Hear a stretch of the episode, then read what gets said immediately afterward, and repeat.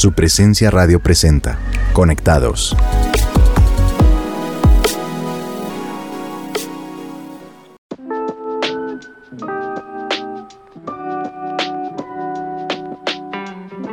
Hola a todos nuestros oyentes de Conectados de su presencia radio. Mi nombre es Javier García y como siempre estoy acompañado de mi esposa Olga Fuentes. Hola amor, ¿cómo vamos? Todo muy bien, Javi. Y hola a todos, me encanta estar aquí con ustedes en este espectacular programa. No olviden que pueden encontrar nuestro podcast en Spotify o en la página supresenciaradio.com. Bueno, Javi, hoy tenemos un tema un poco controversial y es el pecado. Así que quiero comenzar haciéndote esta pregunta. Para ti, ¿qué es pecado? Bueno, yo particularmente creo que pecado es hacer todo aquello que vaya en contra de la palabra de Dios. Cualquier cosa que yo pueda pensar, decir o hacer que esté en contra de la palabra, para mí es considerado pecado. Pero también quiero leerte la definición de pecado según la Real Academia Española. Ojo pues, pecado es una acción que se aparta de lo recto y justo o que falta a lo que es debido. Me parece que esta definición resume muy bien lo que es el pecado, pero para ti, ¿qué es pecado? Bueno, la verdad es que yo me la aprendí como arranqué en la iglesia que pecado viene de una palabra romana que utilizaban los soldados y era cuando iban a dar en la diana. Si no le daban justo al centro, darle a cualquier parte diferente al lanzar una flecha, si no daban justo en el blanco, a eso le llamaban pecado. Entonces a veces en nuestra vida todo eso que no da en el centro de la voluntad de Dios, para mí eso es pecado. Bueno, ahora queremos que ustedes piensen allí donde están para ustedes qué es el pecado. Mientras piensan en sus respuestas, los dejamos con el más reciente lanzamiento de su presencia worship, la canción Venga tu reino. la grandeza gloria, victoria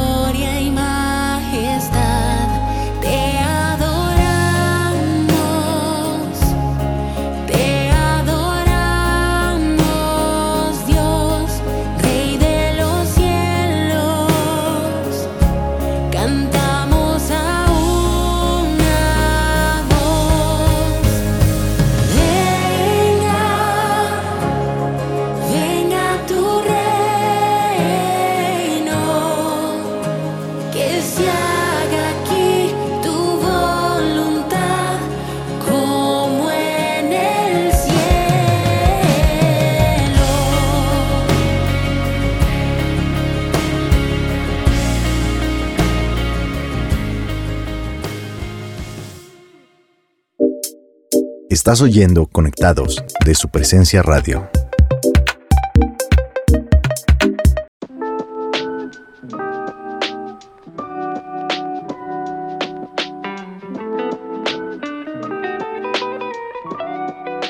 Y estamos de regreso aquí en Conectados de su presencia radio y antes de la canción les habíamos dejado esta pregunta bastante contundente. Para ustedes, ¿qué es el pecado? Y salimos a la calle a preguntarle esto a algunos de nuestros oyentes y esto fue lo que nos respondieron. Bueno, para mí el pecado es transgredir o pasar por alto la palabra y voluntad de Dios. No hacer lo que se considera verdaderamente correcto, en pocas palabras, es no dar en el blanco.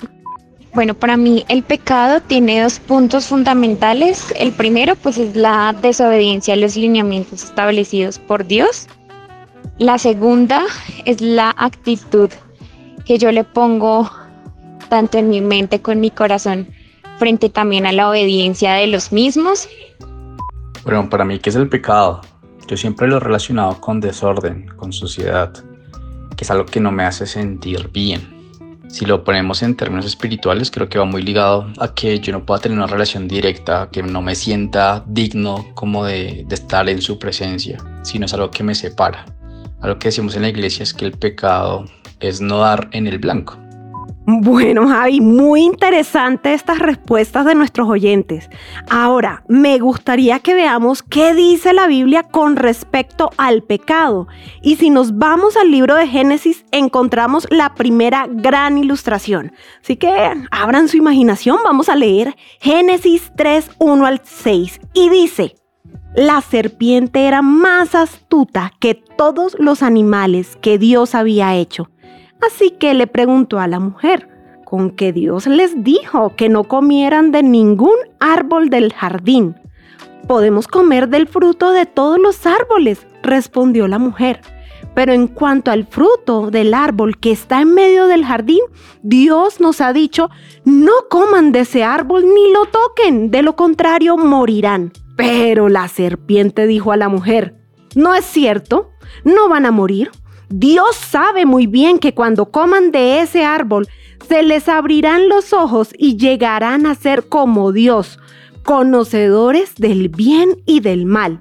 La mujer vio que el fruto del árbol era bueno para comer y que era atractivo a la vista y era deseable para adquirir sabiduría. Así que tomó de su fruto y comió. Luego dio a su esposo, que estaba con ella, y él también comió.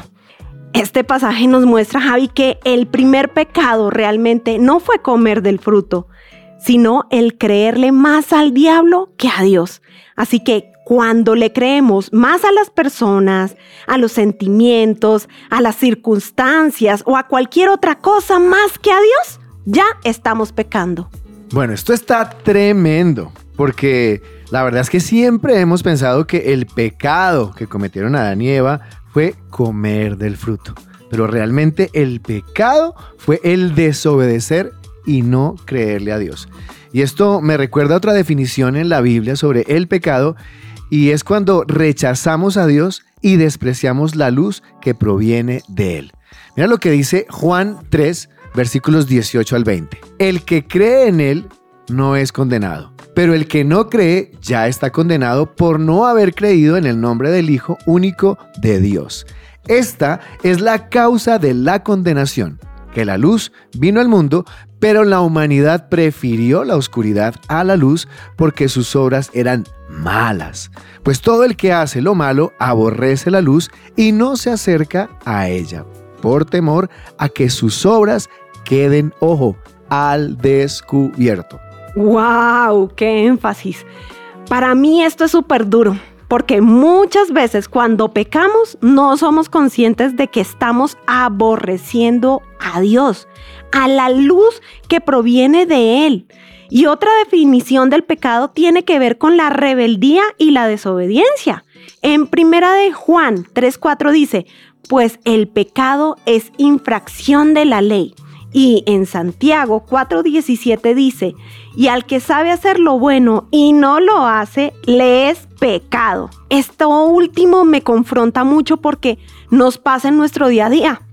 Pecamos cuando decimos mentiras, cuando nos justificamos para cubrir algo que hicimos mal, cuando nos pasamos un semáforo en rojo y cuando literalmente hacemos algo que está mal, aún sabiendo que es malo. Terrible eso. Pero mira esta. Esta también está dura y la verdad me pone a pensar muchísimo. Otra manera de pecar, ojo nuestros oyentes, es también amar a las cosas materiales y usar a las personas. Primera de Juan 2.15 al 17 dice, no amen a este mundo ni las cosas que les ofrece porque cuando aman al mundo no tienen el amor del Padre en ustedes. Pues el mundo solo ofrece un intenso deseo por el placer físico, un deseo insaciable por todo lo que vemos y el orgullo de nuestros logros y posesiones. Nada de eso proviene del Padre, sino que viene del mundo y este mundo se acaba junto con todo lo que la gente tanto desea. Pero el que hace lo que a Dios le agrada, vivirá para siempre. Y el mundo es todo ese sistema de valores y creencias que nos dice que lo malo es bueno y que lo bueno es malo. Que por ejemplo, decir una mentira, robar o tener relaciones sexuales con cualquiera es algo normal. Eso es el mundo, todo lo que va en contra de Dios. Qué tremendo, Javi. Ahora me gustaría que nos vayamos un poco más allá en nuestro tema y le preguntemos a nuestros oyentes lo siguiente. ¿Cuáles creen que son las consecuencias por el pecado? ¿Y cuál es la solución al pecado? Vamos a ver lo que algunos de nuestros oyentes nos responden. Eh, creo que las consecuencias del pecado es la muerte, eh, muerte en modo tristeza, en modo amargura, en modo culpa, que creo que son determinantes fuertes en la vida de una persona. Yo creo que la, la solución al pecado, uno, es conocer a Dios. Dos, también es entender el sacrificio que Jesús hizo en la cruz por nosotros, entender el plan que Dios creó para nosotros, entenderlo y vivirlo, porque cuando lo entendemos y lo vivimos, vamos a obedecer, no porque esté escrito, sino porque realmente amamos a Dios. Eh, creo que para mí esa sería la solución. Y bueno, pues creo que la solución, pues llevarlos a Dios. La misma palabra dice que si reconocemos ante Dios que hemos pecado, Él es una persona justa que nos perdonará y nos limpiará ¿sí? de toda esa maldad que podamos tener en nuestra vida, ya que todos lo hemos hecho. La principal consecuencia del pecado es la muerte, pero también trae consigo tristeza, culpa, dolor, amargura, desgracia, tanto física como espiritual. Nos aleja de Dios y nos incita a abrirle más puertas al pecado. La solución es aceptar el regalo del perdón y de salvación que Jesús nos dio en la cruz, pues por gracia y amor a su nombre Dios envió a su único Hijo a morir por el pecado de todos nosotros. También pedirle en oración ser sensibles a la voz del Espíritu Santo para traer convicción de pecado a nuestra vida. Un arrepentimiento genuino que nos haga tomar decisiones, acciones que nos alejen de seguir viviendo en pecado. No somos perfectos, pero Dios está dispuesto siempre a perdonar al corazón arrepentido que acepta su perdón y busca agradarle y obedecerle a él. Buenísimas las respuestas de todos nuestros oyentes y quiero que se imaginen esto, que en la Biblia dice en Romanos 5:12, por tanto, como el pecado entró en el mundo por un hombre y por el pecado la muerte, así la muerte pasó a todos los hombres por cuanto todos pecaron. Así que el pecado original de Adán y Eva ha tenido un efecto sobre toda la humanidad. Y quiero que veamos en este capítulo 5 de Romanos tres grandes consecuencias del pecado original en la raza humana y cómo Jesús es la solución para este pecado.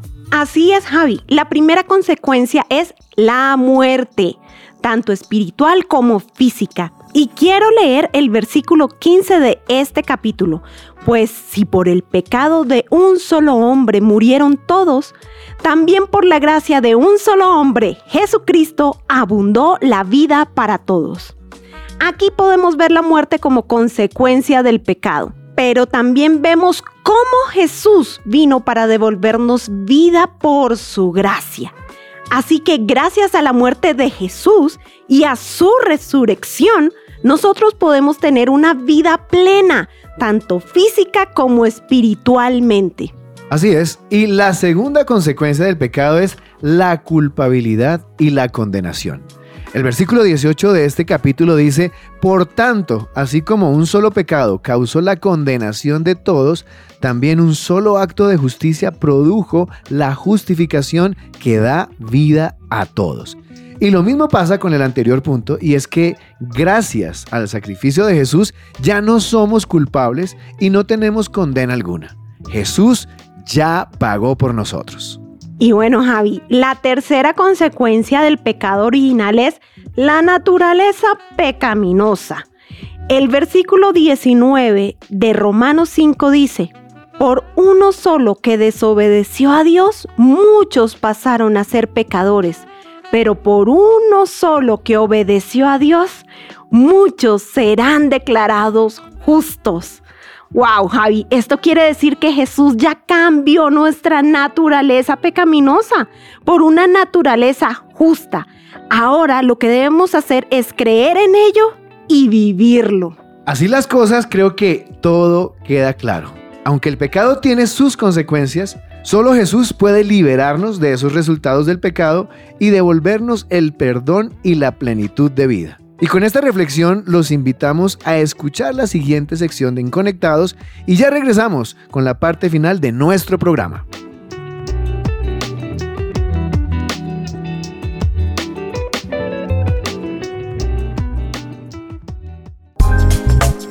Aprende y emprende con Ricardo Gaviria.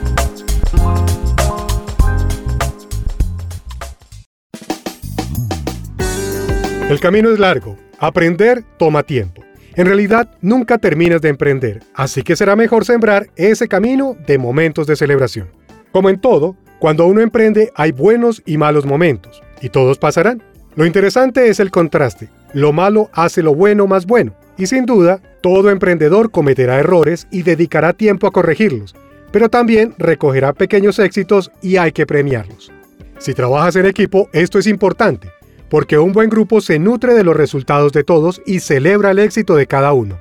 ¿Te has fijado cómo los deportistas se abrazan con cada progreso en el marcador? Ellos no esperan a que acabe el partido, solo celebran y celebran, incluso las jugadas malogradas que no terminan en gol.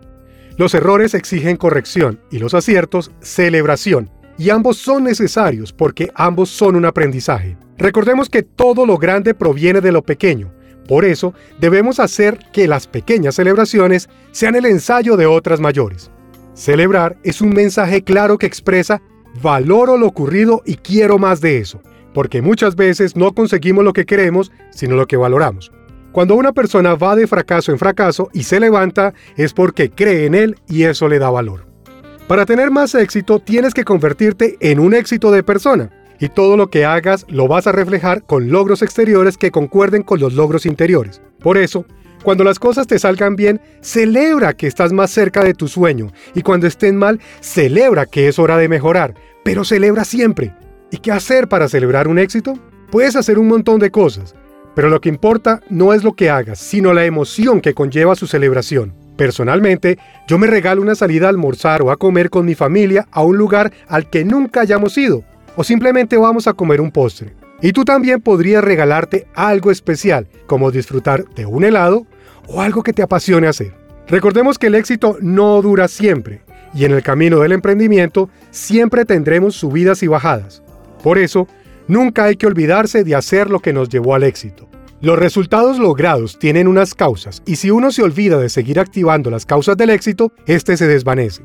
Nada hay tan efímero como el éxito y sabemos que muchas empresas, celebridades, países y personas volvieron al lugar de donde venían porque no supieron entender que cada cosecha proviene de una siembra y que quien se olvida de sembrar al año siguiente se quedará sin nada que celebrar. Y para concluir, pensemos que las pequeñas celebraciones alimentan el compromiso con el éxito y que el éxito es un proceso de reinvención continuo, no un destino.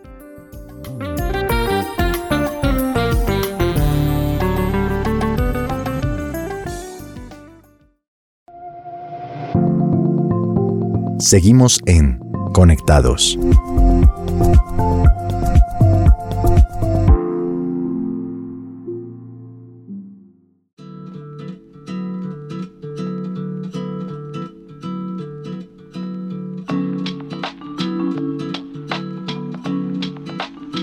Bueno, regresamos a Conectados de su presencia radio y hoy estuvimos hablando sobre qué es el pecado. Vimos que el pecado no solo es algo malo que está en una lista, pues, sino sobre todo pecado es desobedecer y no creerle a Dios. Exacto. También vimos las consecuencias que vinieron sobre la raza humana a causa del pecado de Adán y Eva y vimos que solo Jesús puede liberarnos de esas consecuencias, rescatarnos de la muerte y devolvernos a la vida. Tremendo todo lo que hablamos hoy. Así que ahora vamos a prepararnos para orar y vamos a hacerlo teniendo en cuenta los siguientes puntos. En primer lugar, pediremos perdón a Dios por no rendir nuestra naturaleza pecaminosa ante Él. En segundo lugar, renunciaremos a creerle más al diablo que a Dios, a aborrecer la luz, a querer ser como Dios, a ser desobedientes, a amar las cosas materiales y a usar a las personas. En tercer lugar, vamos a recibir el perdón de Dios y vamos a quitar todo sentimiento de culpa y toda condenación. Y por último, recibiremos nuevamente a Cristo en nuestro corazón. Entonces, teniendo en cuenta estos puntos, vamos a orar. Quiero pedirle que cierre allí sus ojos y nos acompañe por unos minutos. Señor y Dios Padre, te damos gracias por esta palabra, te damos gracias por este programa, te damos gracias por las verdades que hoy has revelado en nuestro corazón. En primer lugar queremos pedirte perdón Dios porque hemos querido caminar de acuerdo a nuestros deseos, de acuerdo a nuestra voluntad, de acuerdo a esa naturaleza pecaminosa, Señor. Naturaleza que hoy queremos rendir a tus pies, Dios. Te pedimos por no haberlo hecho antes, por haber sido necios, Dios. Hoy nos rendimos a ti, hoy nos rendimos de todo corazón y te pedimos, Dios, que traigas el control. Hoy renunciamos, Señor, a seguir siendo de aquellos que prefieren creer las mentiras del diablo, las mentiras del mundo, las mentiras de su carne. Hoy renunciamos a aborrecer la luz que proviene de ti. Hoy renunciamos, Dios, al orgullo que nos lleva a pretender o querer ser como Dios, ser como tú, Señor, a ser desobedientes, eso que nos lleva a amar más lo material que a ti y a las demás personas. Hoy renunciamos, Señor, a usar a las personas, a ser de esos utilitaristas, Dios, que van por la vida buscando provecho de todos. Hoy queremos ser más como tú.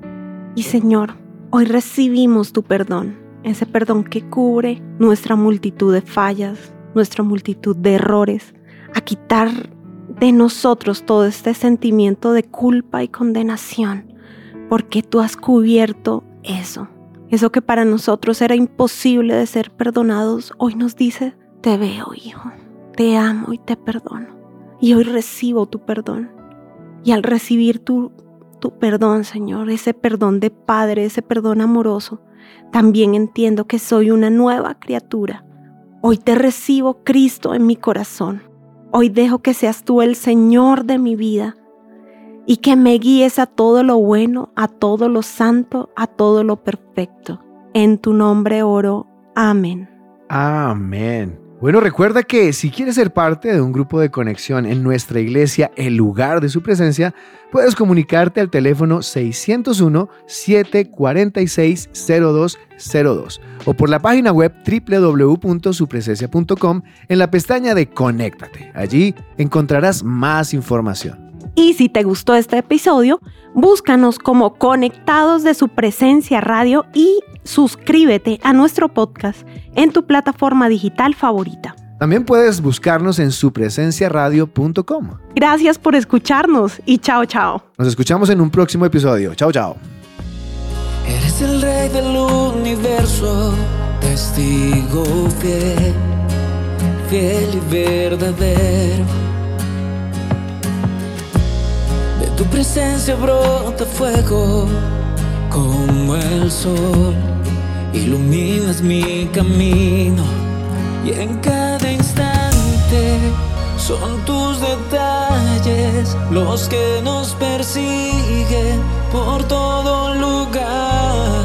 Los montes te alaban, los cielos declaran tus maravillas y tu esplendor te veré cara a cara, avivas mi alma con una mirada.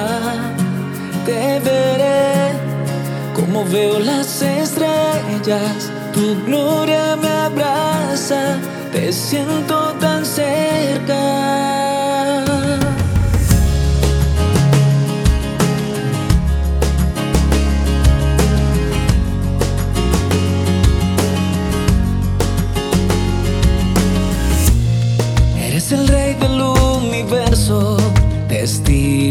Fiel, y verdadero. De tu presencia brota fuego como el sol, iluminas mi camino y en cada instante son tus detalles los que nos persiguen por todo lugar. Los montes te los cielos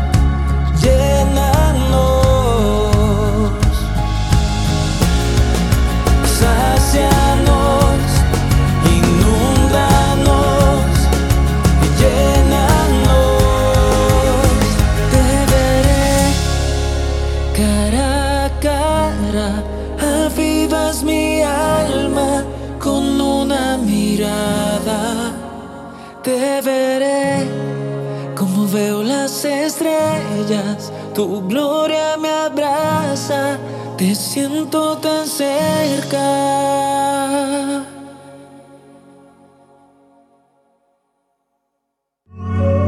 Conectados por su presencia radio.